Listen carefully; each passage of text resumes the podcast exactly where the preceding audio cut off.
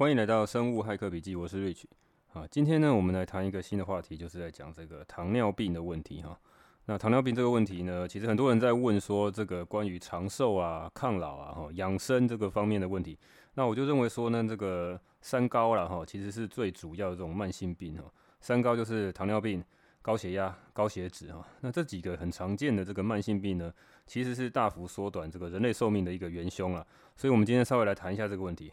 好，那不过照例呢，在这个节目开始之后，我们开始之前呢哈。我们还是来呃稍微看一下最近这个生物医学相关的一些新闻，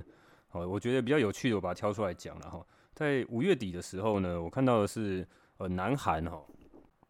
南韩有一个很大的新闻嘛，就是说他们 Samsung 好三星的这个生物相关的这个它三三星它本身有这个生物科技跟药厂相关的这个 子公司吧哈，三星什么都做哈，那跟那个美国的那个莫德纳哈有做签约。啊，包括南韩的总统也飞到白白宫去嘛，跟拜登呃握手嘛，好像就宣布这个很大的这个消息啊。好，他就跟莫德纳签约，然后要在南韩呢去代工，好生产这个 mRNA 的这个疫苗哈，就是莫德纳现在这个技术呢，把它啊让他在那边生产。那我想象他应该就是说，呃，莫德纳的这个呃关键的技术还是会在美国，或者是说他他们比较信任的一些供应商那边去制作了哈。那再去到南韩的时候去做一些比较低阶的分装跟制造生产的这个部分，了哈那但是不管哈，这个大规模的这个填装啊跟这个生产，其实我相信也是会有些技术，尤其是它这个运送保存的都要那么严苛的条件哦。那但是反正南韩他们就是抢抢第一呃开第一炮嘛哈，抢第一波就是说呃他们先这个先进的技术呢，目前就是莫德纳跟这个 BioNTech 嘛哈，这德国这两个技术。好，德国技术跟莫德纳他们有嘛？mRNA 这两大两大厂嘛，哈，所以呢，那个南韩他们也很聪明嘛，我们就先从代工开始，那他们就五月二十二号的时候宣布跟莫德纳哈取得授权，要在南韩大量去生产这个呃 mRNA 的这个疫苗。好，那他们其实也有已经有规划哈，在二零二二年的上半年已经会把这个韩国的这个仁川厂的 mRNA 疫苗好大幅的扩增产能，好，那准备大干一场哦，很多到时候这个莫德纳的疫苗可能。大概就很多都在呃韩国去生产哦。那不只是这样哈，包括这六月初的时候，这个韩国的也有传出一些新闻说，他们 local 的一些药厂哦，也去针对这个 mRNA 这个技术呢，哦周边的一些技术呢，启动了一些这个算是协力厂商的一些开发了哈。好，他们因为他开发这个疫苗，其实应该会带动这个整个生技产业的各个不同的供应商。哦，他们就有几个两个新的呃新传出来的这个这个这个这个药厂，可能我们就比较没有听过，就南韩的 local 或者是他们比较长期在做代工，然后就 Hemi Hemi Science 跟 Jinwan Life Science，好，在南韩 local 本地的这个药厂哈，疫苗开发的药厂。那那也有传出另外一个消息说，又有另外一个 S 呃一个药厂叫 ST Farm，Farm 哈 Farm。，ST 这个公司在韩国应该也是蛮有名的哈，跟 Samsung 一样是个大财团。哦，ST 的这个集团的这个药厂，哦，他就讲讲说他们要发展这个以这个脂质纳米颗粒为基础的哈，lipid 哈，lipid nanoparticle base 的这个呃 mRNA 疫苗的技术哈。那看看起来他们就是整个产业就开始好好赌哈，就。赌在这个 mRNA 的这个技术上面的哈，看起来是非常哦有潜力的这个一个产业哈，就把它当成一个半导体的产业在投资。那是不是之后可以带起整个南韩的整个生技医疗产业哈？那我们就可以观察了哈。那我们 台湾其实本来对这个呃半导体啊或者电子业其实。呃，琢磨甚深，然后，但是这一次的这个典范转移哈，我不知道是不是典范转移，但是看起来风向是是往这个地方方向走。这个新的、完全新的这个生物技术、生物医疗的技术已经已经成型了哈，只是你有没有看到，有没有去布局啊？哈，有没有所谓的超前部署哈？那现在看起来，之前好像这个台湾当局对于这个要做代工兴趣缺缺了哈，希望台湾本土有自主研发的能力，那就看未来这个高端啊、跟联雅啊，或者其他有没有。呃，更多的这个台湾的医药生技的厂商有更厉害的这个技术了哈。毕竟我们自己号称说，我们好像生技也非常的这个呃非常重视嘛哈。我看到现在政府也是蛮重视哈。不过南韩倒是比较务实啊，他们就先跟大厂合作，然后去做代工啊，再从中他看可不可以把其他的这些呃技术再做改进啊哈。那这是我看到的这个呃新的这个生物医学的一些呃新闻了哈，跟大家分享一下。好，那今天主要的题目是在讲糖尿病跟所谓的胰岛素阻抗，好，糖尿病大家都很熟悉啊，但是胰岛素阻抗这个词，也许有些人听过，那我相信也蛮大部分的人可能不一定知道哈。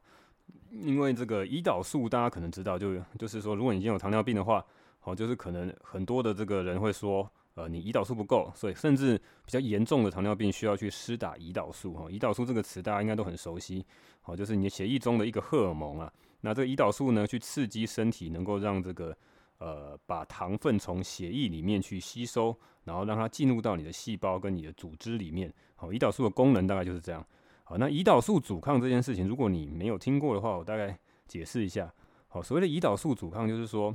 呃，它胰岛素只是一个荷尔蒙，那真正在做吸收的这个动作，吸收糖分的这个动作，血液中的 glucose 要去吸收的话，你还是要透过细胞，好，跟身体的其他器官去做这些动作，哈。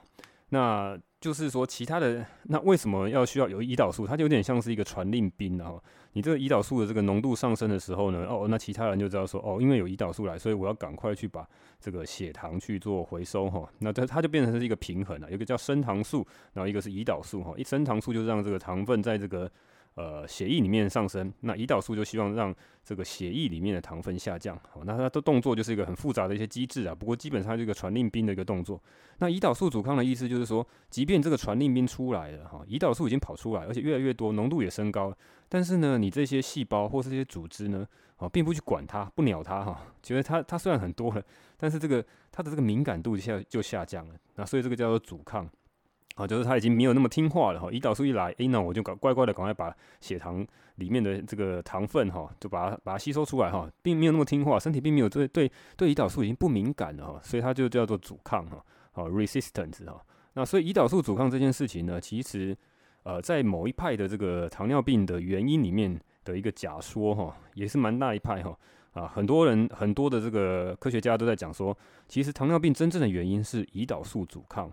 而并不是说这个胰岛素的不够不足了哈。好，那这只是稍微简介一下这个胰岛素了。那不过我们这边讲的糖尿病哈，主要还是 focus 在这个所谓的 Type Two 的 diabetes，就是所谓第二型的糖尿病。因为糖尿病其实有分两期哈，那有些人说有三期哈，这等下来讲啊。所以一期一型的啊，不是一不是两期，是两型了哈。好，一第一型的糖尿病就是有点像是天生的糖尿病，就是你的这个胰脏的胰岛里面呢。好，有些损伤啊，通常是天生的。小孩子的时候可能就会发现，四到七岁或者青少年的时候，你就会发现，啊，你这个胰岛呃胰脏里面有些问题，所以你分泌胰岛素的能力就会下降。啊，你你确确实实是因为你胰岛素就分泌不够了，所以你没办法去让这个身体能够呃正常的去把这个血糖去回收进来。所以这时候大部分的这个呃 Type One 的 Diabetes 哦，就需要去注射这个胰岛素。所以胰岛素的发明确实是对造福了这一群这个。第一型糖尿病的人，但是呢，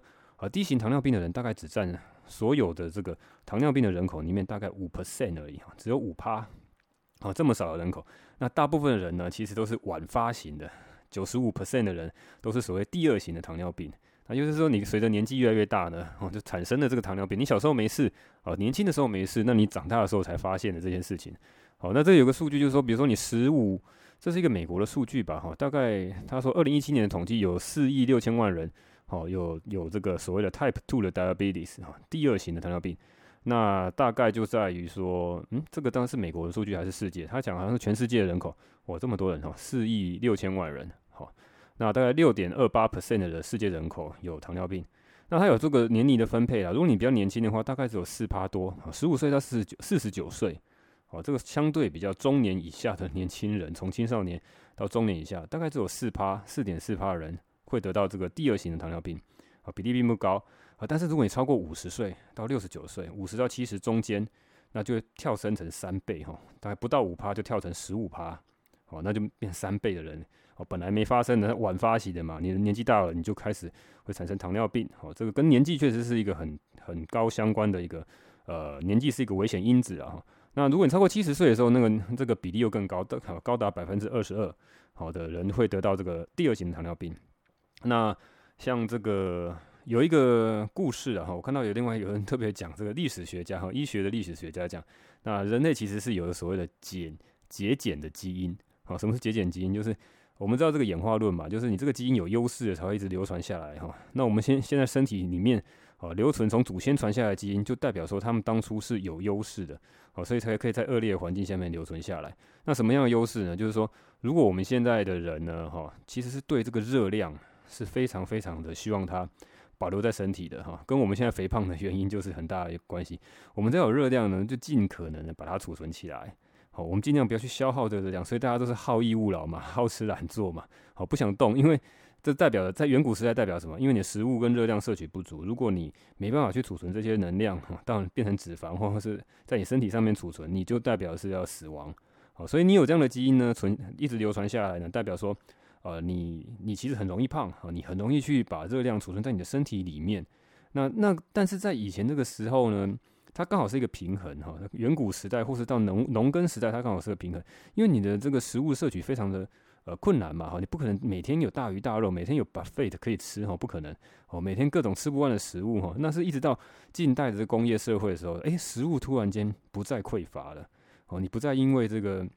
为了要吃食物，你必须要每天耕种，哦，每天畜牧，或者是你每天需要做很大量的呃去采集、去打猎，哈，你要去捕捕山猪，你要去干嘛才能吃到食物，哈，并不是这样。哦，现在的人呢，就只要到 Seven Eleven 啊，到餐厅就能吃到了，到市场买采买就会有食物可以吃了。所以这个问题呢，就会快速的反映出，哎，我们这种所谓的节俭基基因的问题，哈，就导致了糖尿病，好，导致了其他各种慢性代谢症候群啊。那西方有一个医圣叫做盖伦，哈，他说，其实在在西元一百年左右，他的出生年代，他的这个行医的年代大概就在西元一百年左右，哦，那个时候大概就是快两千年前吧，哦，一千九百多年前。好，那个时候他他有记载说，那时候就有糖尿病，但是非常非常稀少。好，他一生只遇过两位啊，但是现在的人却到处都可以看到糖尿病啊。如果年纪够大的话啊，这很大的比例的人就会有得到糖尿病的问题。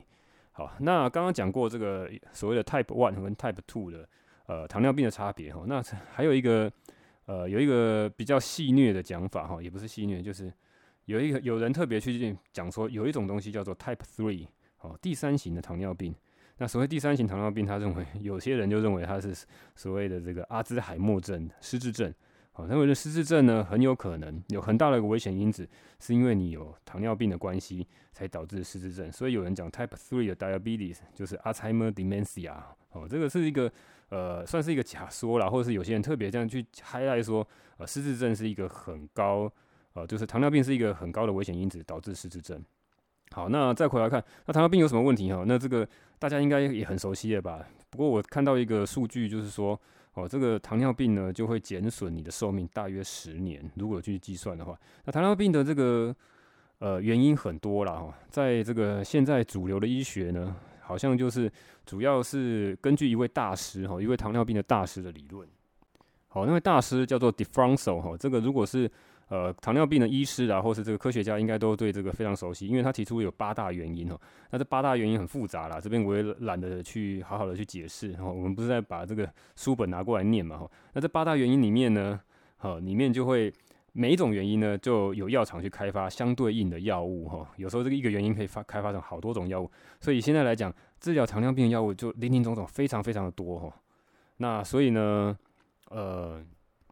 我们稍微聊一下这个糖尿病的药物好了，因为我一直认为说，呃，最最厉害、最主流的 biohacking 就是用药物嘛，哈，就是所谓现在主流医学西医在讲的这些药物。那糖尿病药物大概有分两类哈，根据这个刚讲的那个 DeFronzo 这个大师好提到的这个糖尿病大概有两两类，一一类呢就是在讲说怎么样去增加你的这个胰岛素，刺激你的胰脏去分泌胰岛素。好，那另外一类呢是让你这个人哦。不是去刺激胰岛素，而是让你这个糖分的分泌的比较少，好，肝脏少少去分泌糖分，好，那这是这是两大类的，这完全不一样的一个呃一个一个走向哈，这这这有点有点吊诡了，一个是认为说呃胰岛素要分泌多一点，好，所以你才因为你胰岛素不够，所以我要让你刺激胰脏分泌多一点。好，让你能够这个血糖才能够恢复正常。那另外一个是说，我不要去刺激胰岛素，我甚我反而是希望去增加这个胰岛素抗，减少这个胰岛素抗性，增加胰岛素的敏感度。哈，你你胰岛素如果不是第一型的话，通常都是够的。哦，而且其实有很多研究在讲说，你第二型的糖尿病呢，其实胰岛素并非不够，反而是分泌过多。哦，分泌过多，那这就很有趣啦。就是说，你的血液里面比一般正常人啊，比没有糖尿病的人更多的胰岛素。那你有更多胰岛素，但是你又没办法把没办法正常的把这些血糖回收到你的细胞里面，回收到你身体的组织里面，那代表说你的胰岛素的呃 sensitivity 哦非常的差。那你应该要做的是什么？而不是应该不是去增加再增加更多的胰岛素吧？你已经够多了哦，比别人更多了。你应该增加的是胰岛素的这个抗性的这个治疗。好，你应该去增加胰岛素的这个 sensitivity。那所以有有一类的药呢，就是去增加这胰岛素的 sensitivity，然后跟减少一些这个这呃肝脏去分泌这个呃更多糖分到血液里面哈。那它这个这样的药物相对就是比较。呃，跟前面讲的那个用去刺激胰脏去分泌胰岛素，完全是不一样的东西。所以，同样去治疗糖尿病哈，那就是各个假说学说哈，都用来治疗起来，哎，测试起来效果都都有哈，都可以增降低血糖。好，但是这边我就提到一个，我要必须讲一个人哈，因为我我其实前一阵子就一直有注意，有一位医师叫做宋衍仁医师。那各位如果去 YouTube 或是去网站上面搜寻哦，他非常有名，他就是一个。哦，他是一个家医科的医师。哦，他本来在这个阳明大学当教授，然后在台北荣总当这个主治医师。那后来呢，他现在应该在书田诊所吧？他后来就自己在诊所里面，好离开了这个大医院跟这个学校。好，那他就一直在推广一个事情，就是呃，其实糖尿病是可以逆转的。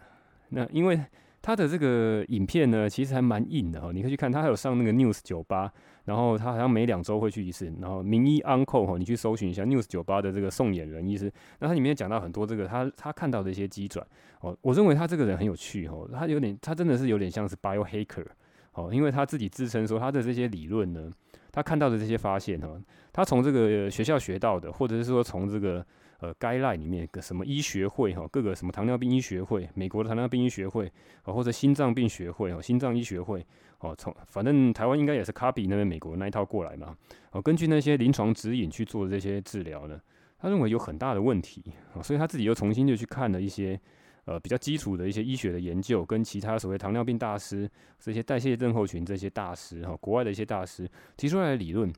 啊，到底有什么问题啊？尤其他在临床上面实际去治疗病人的时候，因为他是家庭医师嘛，哦，家庭医学科的医师，哦，他去治疗的时候，他发现用现在这种，呃，大部分的药物哈，只单靠药物去治疗，效果其实非常的差。哦，他举举一个。呃，大家有兴趣的话可以去看哈，这个宋衍仁医师非常有名，他有时候他的影片是几十万个点阅率的哈，算算是一个 celebrity 哈，一个知名的名人的医师哦，他的他的影片其实非常值得去看，尤其是我们在学习这个 biohacking 的时候，他讲的非常的细，他会把一些 paper 拿出来讲，讲到里面一些原理哈，大概讲到一般人大概会讲到睡着了，所以大家大概也许大家就看结论就好了哈，那有兴趣，我觉得相信。呃，来听我们这个节目的人，通常是对这个细节比较有兴趣，所以你去，你可以仔细去听他的一些细节，那是不是能够说服你来，呃，来相相信他这一套？因为他的东西，他自己自称他在影片里面他是离经叛道，离经叛道就是说，他是对于这个现在目前这个临床指引怎么去治疗糖尿病，他有相对比较不一样的看法。好，虽然现在临床指引上面都讲说，哦，你应该去优先的考量去改变生活形态哦，lifestyle 哈，你应该怎么控制饮食，你应该运动，你应该怎么样哈？那通常你，但是你去求医的时候，你去医院的时候，医生跟你这样讲，你通常你也不会去，你也不会买单嘛。而且，呃，医生其实很多时候也没有空跟你这样讲哈。那甚至临床指引上面也没有教他一定要这样讲了哈。那就医生的功能就变成呃一直在开立药物嘛。那他这个，他讲到这个药物的时候，我也觉得很有趣。他他要讲一个例子，就是，呃，医学在英文叫做 medicine。好，那医师呢？好，你其实你看医师，我们都叫 doctor 哈，doctor。其实叫 doctor 比较不精确，他们都会讲 MD 哈，就是 medical doctor 哈，就是医学的这个博呃博士吧，doctor。反正他们叫 doctor MD。你看到 MD，他就是这个所谓的有 license 有执照的医师。好，那是我自己在看，比如说你今天要用药物哈，不是应该。呃，台湾应该翻译叫要治疗的话，好，治疗有两个字哈，其中有一个字叫做 medication。那这样的治疗通常就是指用药物的治疗，好，medication 就是 medicine 加后面那个后面的词不一样，medication，好，跟那个冥想的字很像哈，它冥想跟 medication 只差一个字叫 meditation 哈。那 medication 这个字就是跟医师、跟 medical、跟 medicine，它是同一个字源嘛哈，同样的来源。那你就发现说，医师医学好像。就是单指在要用药物，如果你不用药物，就好像不是医学。好，他有提出这个大概这个看法的论点哈，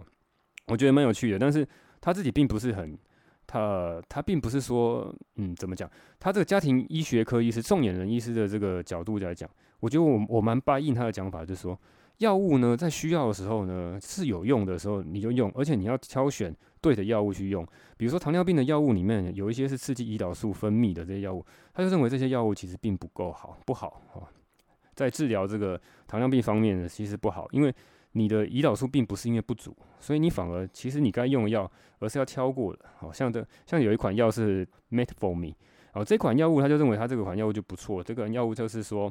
它可以去降低你的胰岛素阻抗，然后让你一些呃糖分呢比较少去呃溶到血里面。好，那这款药物就不是像他讲的这个呃，你会需要把这个胰岛素去刺激它，胰刺激胰脏，哦，分泌更多的胰岛素。哦，所以他他并不是反对药物，这跟我的想法很像，就是说药物当用则用，而且你要知道里面实际的机转。哦，药物当用则用，哈，它是一个很强力、很有效的 biohacking。那但是它的根源又是什么？哈，如果他今天呃今天这个疾病的根源是胰岛素阻抗的话，你就不应该去用呃很多药物的 combination 去压抑这个血糖而已，你没有去呃找到它真正的核心是什么。好，那我们回来讲这个宋衍仁医生。我看了他几个影片之后，我大概整理一下他的想法。诶，我蛮答应他的讲法哈，就是他有一集叫做呃，我我应该会放在这个笔记里面了哈。啊，他一个 YouTube 的，应该他讲大师对战，就有两个大师，有两个糖尿病的大师。哦，一个叫做 Roy Taylor 哈，一个叫做 De Defranco 哈，这两个都是大师。那其中一个呢，叫做呃 Taylor 这个这一位大师呢，哈，他比较推崇的是用这个饮食的方式来治疗这个糖尿病。那 Defranco 呢，就是现在所谓这个八大糖尿病原因的发明人，好，所以每个原因呢，都会药厂开发了各种不同的新的药物，好，所以他是比较勇药物派的。那另外一个大师是勇这个医学，而不是用这个食物控制派的。好，那但我们可以看到这样子，但是呢，呃，宋衍仁医师呢，他并不是反对药物，所以他会去看说这一些大师到底在讲什么，哦，然后取其里面取其精华，哈。去其糟粕是这样讲吧哈，反正就是，但我们要仔细去看里面的东西，有什么东西是可以吸取的，那有什么东西是有问题的，我们应该要详细去审阅，是不是不应该去采用的？好，我觉得他这点做得非常好，跟我的想法非常非常相近。那其实我看完他的影片之后，诶、马上不要圈粉哈。不过他讲的真的是非常的。呃，学术啦，因为他本来就是教授嘛，他是个他是美国康奈尔大学的这个博士啊，哈，所以他然后又是台湾的医师哦，算是相当相当的有学术的根基的，讲得非常棒。他就讲到这件事情，就是说，呃，他他建议这个他的病人做的这些呃糖尿抗糖尿病的这些做法呢，跟这个现在台湾的临床指引。跟美国的临床指引也都完全的不一样，所以有很很多的人听了他的节目之后跑去找啊原来的这个医师，那他原来的那个医师就会说不要去听宋医师讲的这些 乱七八糟的东西哈，要相信现在主流的这个临床呃该赖一个讲的是什么。那他就举一个例子说，医学跟宗教很像哈，包括之前呃宗教教廷然后把这个哥白尼处死，为什么？因为他离经叛道，他就是认为说地球是。呃，所谓的地心说呢是假的，是错的哈。地球应该绕着太阳转才是。哦，日心说跟地心说这件事，大家都知道这个历史嘛。哦，那他只是因为发现这些东西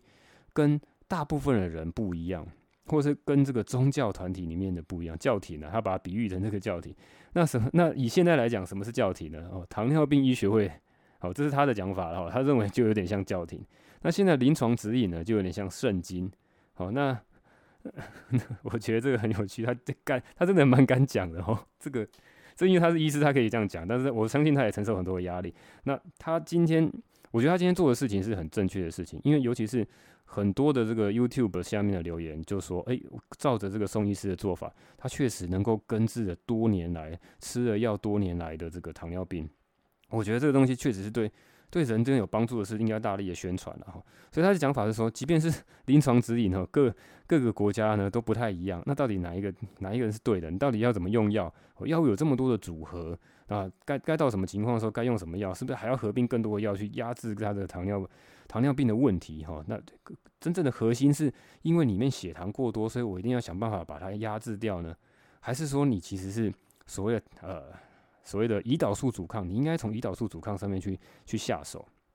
但是呢，他也提到一个问题，我觉得这个很有趣，就是这么多年来，好有这么多的药物不断的上市，但是以台湾来讲，糖尿病从来没有离开过十大死因，都一直在前五名。诶，糖尿病会发生很多这个其他不好的这些呃并发症哈，包括你这个神经会受到伤害，你视网膜会受到伤害，血管会受到伤害，你甚至你的皮肤会就是伤口不会好哈，就是很多这种很可怕的慢性问题。但当然，它那些东西必须要经年累月的去让你的血糖呃太多哈，才会伤害，才会造成这些伤害啦。好吧，那再讲回来，呃，再讲回来就是说，呃，他讲到其中有一个大师啊，哈，叫做 Roy Taylor 哈，他他提出了一个假说，叫做 Twin Cycle，哦，就是有两个循环啊。他其实讲到两个器官，其实是不只是胰脏这个器官哈，包括肝脏这个器官。好他认为这个糖尿病的主要的成因，就是因为你的热量摄取，慢性的热量摄取过多、过量的摄取的热量。好，那这跟这个很多的这个。呃，医学历史学家讲的也很很像嘛，就是以前的人呢，虽然也是会摄取很多的热量，如果你今天有这个到农耕，你的食物摄取不不虞匮乏了，但是你会去做大量的劳动哈。那呢，以现在的很多都是这个静态工作者哈，你你要去做大量劳动的人有啦，但是相对比较少，但所以你好发这些糖尿病的人，通常就是你这些好吃懒做的人。好，所以说他认为这个是慢性的热量摄取过量，好导致的。那他就他就会这个细节上面呢，就会体现在这个肝脏，呃、肝脏会呃摄取过多糖分跟热量的话，它就会形成更多的呃脂肪。那脂肪过多的时候会散溢到，好把它蔓蔓延出来到这个胰脏，那胰脏里面也产生了过多的脂肪。好，那两个就太多肥肉了，好像脂肪肝跟 这种脂肪胰脏这样子哈，整个这样子包住了，脂肪包住了这两个器官，所以呢就会导致你这个呃胰岛素的这个分泌会稍微下降，也甚至导致了这个胰岛素的这个呃阻抗产生。好，大概是这个意思啊。如果有细节可以去听的话。呃，你可以去听一下宋衍仁医师讲的，不过他讲的真的很学术了。你如果想要听结论的话，你可以看直接看他影片，最后他都会有一些 conclusion。哦，他的讲法就真的跟这个论文很像，然后他会把最后还是会有一个 conclusion。你到底结论是什么？讲那么多零零总总的拉里拉杂的。好，大家可以去看一下这个宋衍仁医师的这个影片，我是蛮推荐的哈。他讲他却我感觉他真的是台湾里面呃比较像 biohacker 的一位医师哈，他敢勇于讲真话去对抗这个主流的这些看法。而且他东西确实是有效哈。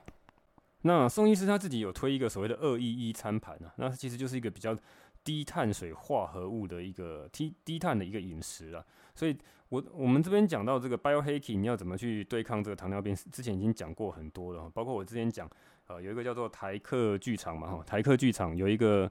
呃，一个很有名的 YouTuber 哈，他要拍他老爸哈，他爸爸也是这个常年都是受到糖尿病所苦，那他后来就透过这个低碳跟生酮的饮食呢，能够让这个药物大幅下降，而且他的这个所有这个糖尿病的这些数值哈，空腹血糖啊，这个糖化血色素都大幅的下降，所以大家这可以在真的认真的考虑使用这个呃所谓的 Keto 或者所谓的 Low Carbs 哈。的这个饮食，那这个饮食到底有什么？我们这边重复讲一下哈，因为今天特别讲糖尿病。那因为糖尿病是很非常特别的一件事情，你本来身体里面血液里面的血糖 glucose 过多，那根源就在于说，我真的是比较 buy in 的根源就在于说，你是慢性的热量摄取过多，哈，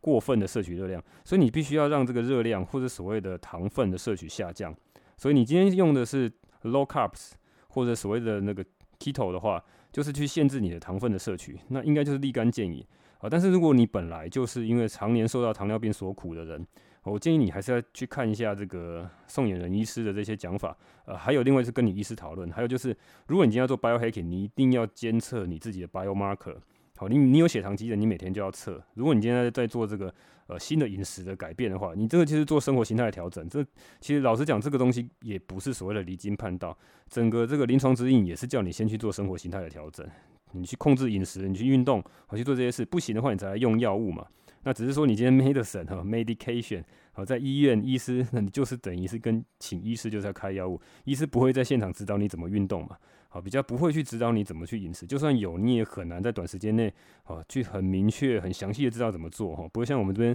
还可以在 p a c k a g e 上面去哔哩吧啦讲一大堆有的没有的。好，好，那跟 keto 饮食，呃，我们再重新讲哈。如果有人没有听到前面这个地表最强的那减肥的方式的话哈，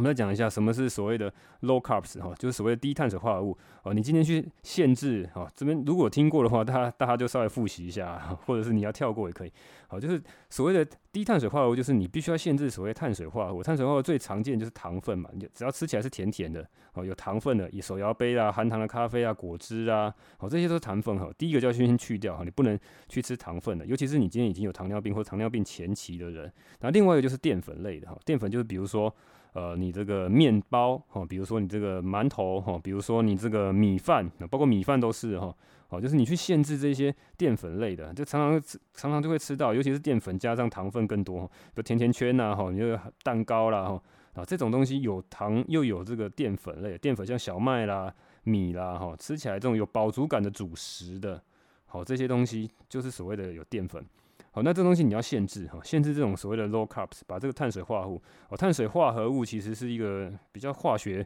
生物的名词啊哈。碳水化合物碳就是 C 嘛，那水就是 H2O 哈，那几份的碳加上几份的水哈，你如果在这个很多食品后面的标注，它会标注糖分，它有标注碳水化合物，哦，甚至盐分、钠的含量哈，你去看它碳水化合物的成分有多高。那一般来讲，如果你是所谓的呃肉类呢？蛋类呢，哈，这种蔬菜类呢，它的碳水化合物的成比例都非常非常低。那碳水化合物比例比较高的，像淀粉类，哈，你吃米饭、吃炒饭、吃白饭，哈，尤其是香喷喷、热腾腾的白饭，哈，它这个这个这边讲到这个碳水化合物以外，还有升糖指数了，哈，这边后面再讲，好，就是这些东西都是高碳的，哈，高碳，哈，C 这个碳。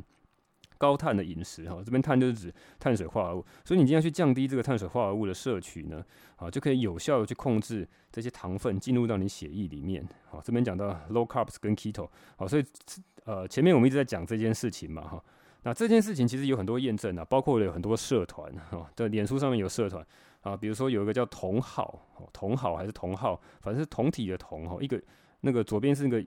酒字边哈，那个酿造酿左边那个那个酒字边，那个那酉吧哈，酉字边哦同啊同体的同哈，那右边是这个同学的同哈，同体那个同哦同好哈，好是这个好不好朋友的好了哈。同号这个社团，它是在这个台湾蛮有名的这个推广这个低碳饮食跟生酮饮食的一个脸书的社团啊。那我之前也有在里面发文，还有去认识里面的这个管理员哈。我是觉得呃，管理员是一个叫萨大哥的哈，我我我是蛮尊尊敬他们这些对对于这个推广这个这种饮食方式是呃，我蛮佩服他们的哈。他们确实做了很多努力，去翻译了很多国外的一些影片跟一些文献，好来来做一些教育大家的动作。好，那如果有大家有兴趣的话，去看一下里面的东西，或者是很多的呃社团都在教你怎么样去让你做低碳饮食的食谱，哦，或者你在外面该怎么吃，好，这个东西大家就自己想办法去 Google 一下，search 一下，脸书、Google 都一大堆，好，所以今天如果在要控制糖尿病的话，真的是很推荐低碳饮食，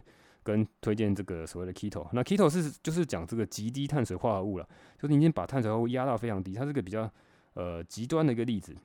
啊，但是你今天如果是糖尿病的话，我是不建议。你一次就跑到所谓的 keto，因为呢，呃，一你过度的改变你现在目前的饮食习惯，那造成你血糖的波动过大，其实是非常非常危险。尤其是你目前也正在用药哈，药物有些是增加胰岛素，呃，那还有些就是让你这个呃肝脏呢制造少一点的这个糖分到血糖里面，所以它总体来讲确实都是有效的，都是有效降低你血液中的 glucose 葡萄糖的这个含量啊。但是因为你又去怪。呃，高度剧烈去改变你饮食习惯的时候，快速跳到极低碳水化合物的时候，血糖太低就非常非常危险。因为这我反复强调，血糖过低的话会导致你晕倒，哦，导致你这个 脑部的这个血糖不够，你瞬间晕晕倒，非常非常危险这件事情哈。所以你必须要跟你的医师配合啊，或者是你今天你有办法自己每天监测血糖的人，你就要去慢慢的去调整你的饮食。好，往这个低碳水化合物的方向走。那因为药物同时会压制，那你的食物也会去呃让你的血糖的呃不会升得那么高。所以如果你今天低到够低的时候，就要去跟医师讨论说，是不是要减少药物的剂量，好，让它慢慢的形成一个够好的一个平衡。好，那这个东西已经有太多的例证在讲，国内国外一大堆例证讲，啊什么十年的糖尿病，然后透过这样饮食就能够慢慢的去改善，好数值。包括慢慢的减少药物，我们这边讲这是要慢慢的，哦，你不要讲说 biohacking，你要很剧烈去做这件事情，这个非常危险。好，OK，那第一个就是在讲低碳的方，低碳的方式可以去改善这个糖尿病的这些各种数值，那甚至你整个其实整个代谢疾病呢，都是其实搅在一起，包括你的胆固醇，包括你的高血压，哈，这三高其实你如果去用这种饮食方式改变，其实会整体的去改变。那后面我们可以再谈其他的这个代谢性疾病啊，现在目前还是针对这糖尿病的问题。那糖尿病第二个有效就是之前也常常谈提到的所谓间歇性间歇性断食哈，intermittent fasting 哈，这个也也是很多医生在推崇的嘛哈，包括宋衍仁医生他自己也讲，他也常常在，他也做了断食好一阵子了，所以多少断食这个方式确实是就是一个呃卡路里限制的一个饮食方式嘛。好，那如果你大概不知道这断食的话，你可以去查一六八，这个很有名，一六八断食，好，就是代表说你呃十六个小时不要不要吃东西。好，你吃东西的时间只控制在八小时，哈，大概是什么意思？比如说你今天早上吃，然后吃了第一餐之后，往后算八小时的时间之内你可以吃东西。好，那这件这段时间可以吃东西，那超过了这段时间之后就不要吃东西了。那这些也是有很多研究证明。如果你前面有听 其他的集数的话，好，这个 N N E J M 哈，天下第一医学期刊就有一篇很大的报道，在再去 review 这些各年来的证据来讲，啊，间歇性断食对健康的一些好处哈，这简直是仙丹啊，什么都能治哈，啊，各种的代谢性疾病啊，神经退化性疾病啊。哦，什么自体免疫疾病啊，哈，然后包括某些癌症啊，怀孕，我通通都跟这个间歇性断食可以得到这些好处了哈。啊，这个东西呃，大家有兴趣可以去查，就是反正你限制是进食的时间啊，但是你不能乱吃啊，哈，你不能去吃一些像刚讲的，你你间歇性断食的时候，你还是去吃一些高碳水化合物，或是去吃一些很不健康的一些加工食品哦，你还是会造成一些身体上面一些絮乱。好，所以 I F 哈 intermittent fasting 哈，第二个是可以控制糖尿病的一个方法哈。啊，再过来就是运动了哈，也也是有建议说你一定要运动。哦，但是因为你一般人现在时间也不够了，或者是很偷懒啊，所以我就建议说你可以去透过所谓的呃高强度间歇训练哦 heat，你可以回去听啊 heat 是在做什么？因为我们有特别一集 heat 嘛，好像没有，然后这边再讲一下 heat 就是你你其实在 YouTube 上面打 H I I T 哦，大概就可以查到 HIT，就是它就是短时间内，比如说四十五秒内反复的做一些比较高强度的动作，哦，让你非常喘，然后再快速的休息十五秒。好，这举个例子啊，哈，那个不同的 protocol，不同的这个。呃，人不同的教练会设计不同的 protocol 哈，它就是大概是这样，然后你反复做这件事情休息，说做这个事休息，那会瞬间让你的这个心跳飙高，但是注意你要慢慢增加，你不要一次。那教练他们做的很很急很猛哈，那可能会造成你的一些伤害，所以你要慢慢的增加。如果你累的话，就稍微停下来哈。所以做做这个 heat，然后在这个是比较偏有氧，好，那再过来就是也是同时推荐做重量训练。那重量训练我们刚刚讲之前有讲到说，如果你呃，想要有 biohacking，然后练肌肉的哈，就是你可以用一个绑带，哈，就是它这个所谓的血流限制啊，哈，血流限制绑带，啊，把你这个近靠近身体的这一端呢，稍微绑住，绑个这个六七成紧，不要绑到绑到很紧哈，就是让你能够呃用比较小的这个阻抗，不用用到百分之百的力量，好，用百分之五十六十的力量呢，就能够训练出你的肌肉。好，你同时也要做重训，你要也要做这个有氧，所以有氧去推荐去做 HIIT，那重训就去做这个呃绑所谓的血流限制的这个绑带。好，这个你可以试试看。那再来就是睡眠跟这个糖尿病有很大的关系。如果也是有研究比较小型的研究在讲了，你只要多睡一个小时哈，只要六周，你的胰岛素的敏感度就会增加。好，也就是说你今天如果大量的熬夜，也会增加你这个糖尿病的风险啊。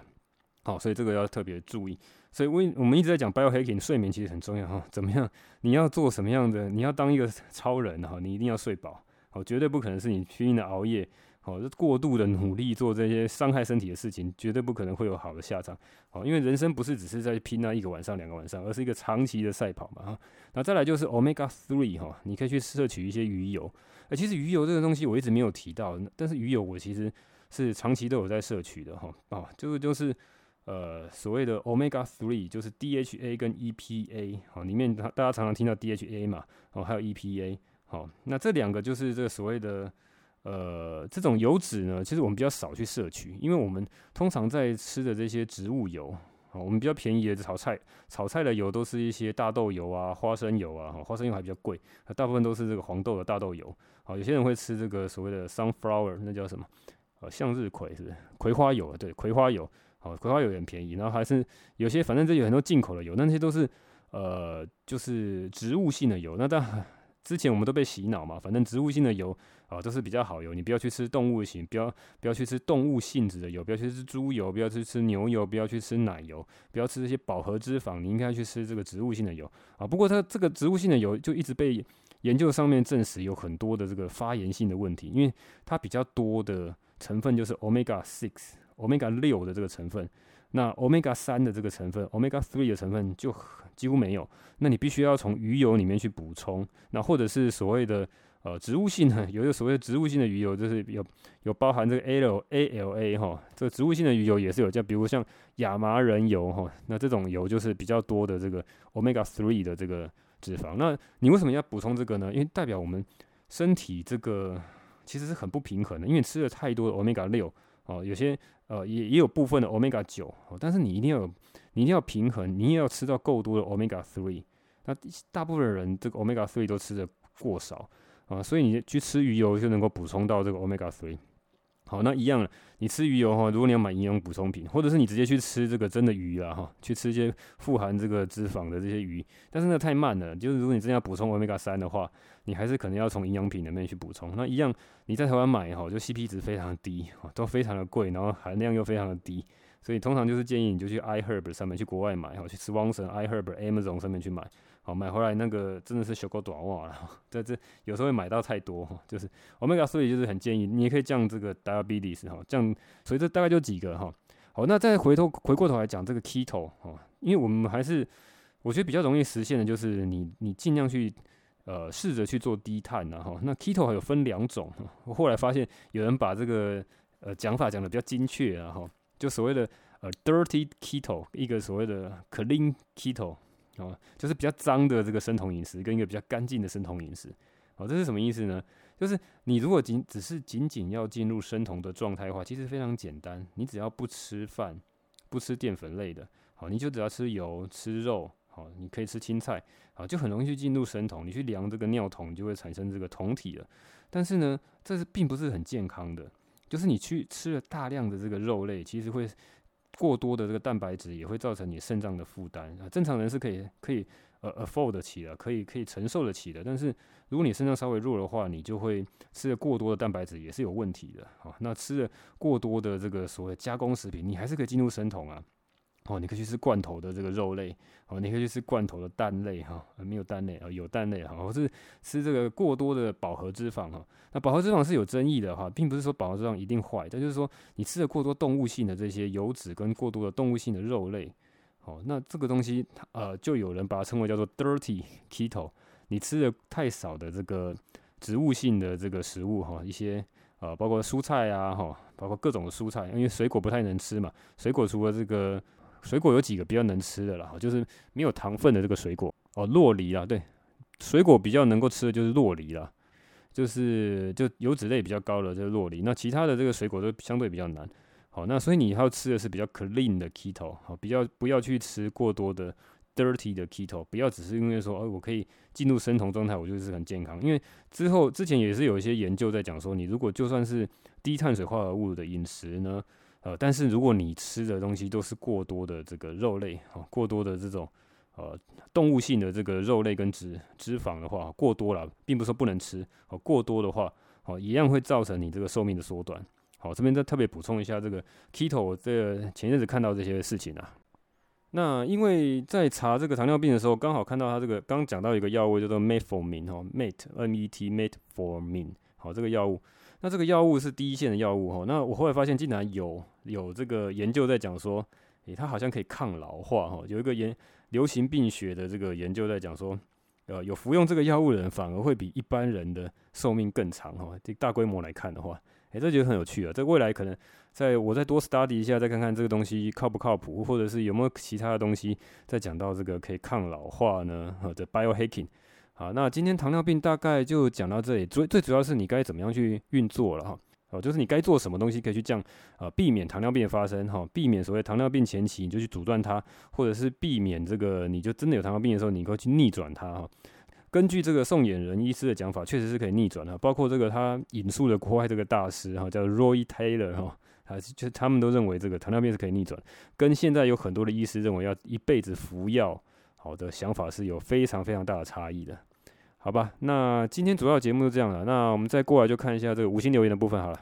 诶，结果好笑，结果今今今天这一集没有没有新增的五星留言了啊！因为大家可能没那么快了，因为我现在的这个更新速度比较快，我现在这个礼拜可能应该是可以拼着看看可不可以日更的哈，每天更新一集。好，所以现在没有五星留言，那代表这个大家对我们这个交情还不够了哈。虽然有几百个人听啊，不过来留言的几十个，我也是很很感谢的哈。那就大就看看吧哈。大家如果听了很多集的，还是不来留言，我也搞不清楚是什么样的心态了哈。那只是交情不够吧哈。交情够的时候，大家就自然会留言了嘛哈。那一样再去广继续广告哈，就是电子报好，我都会放在我们这个描述栏里面。好，就会有电子报的连接，那还有 Telegram 的频道哈。如果你要来，你可以来订阅哈。那也许未来我会写一些比较短的文章放在 Telegram 的频道上面。好，那未来如果要联络大家也比较方便。如果今天后来这个 Podcast 有什么问题的话，会比较联络大家比较方便。那今天大概就讲到这边了哈。那好，这里是生物骇客笔记，我是 Rich。好，就这样，拜拜。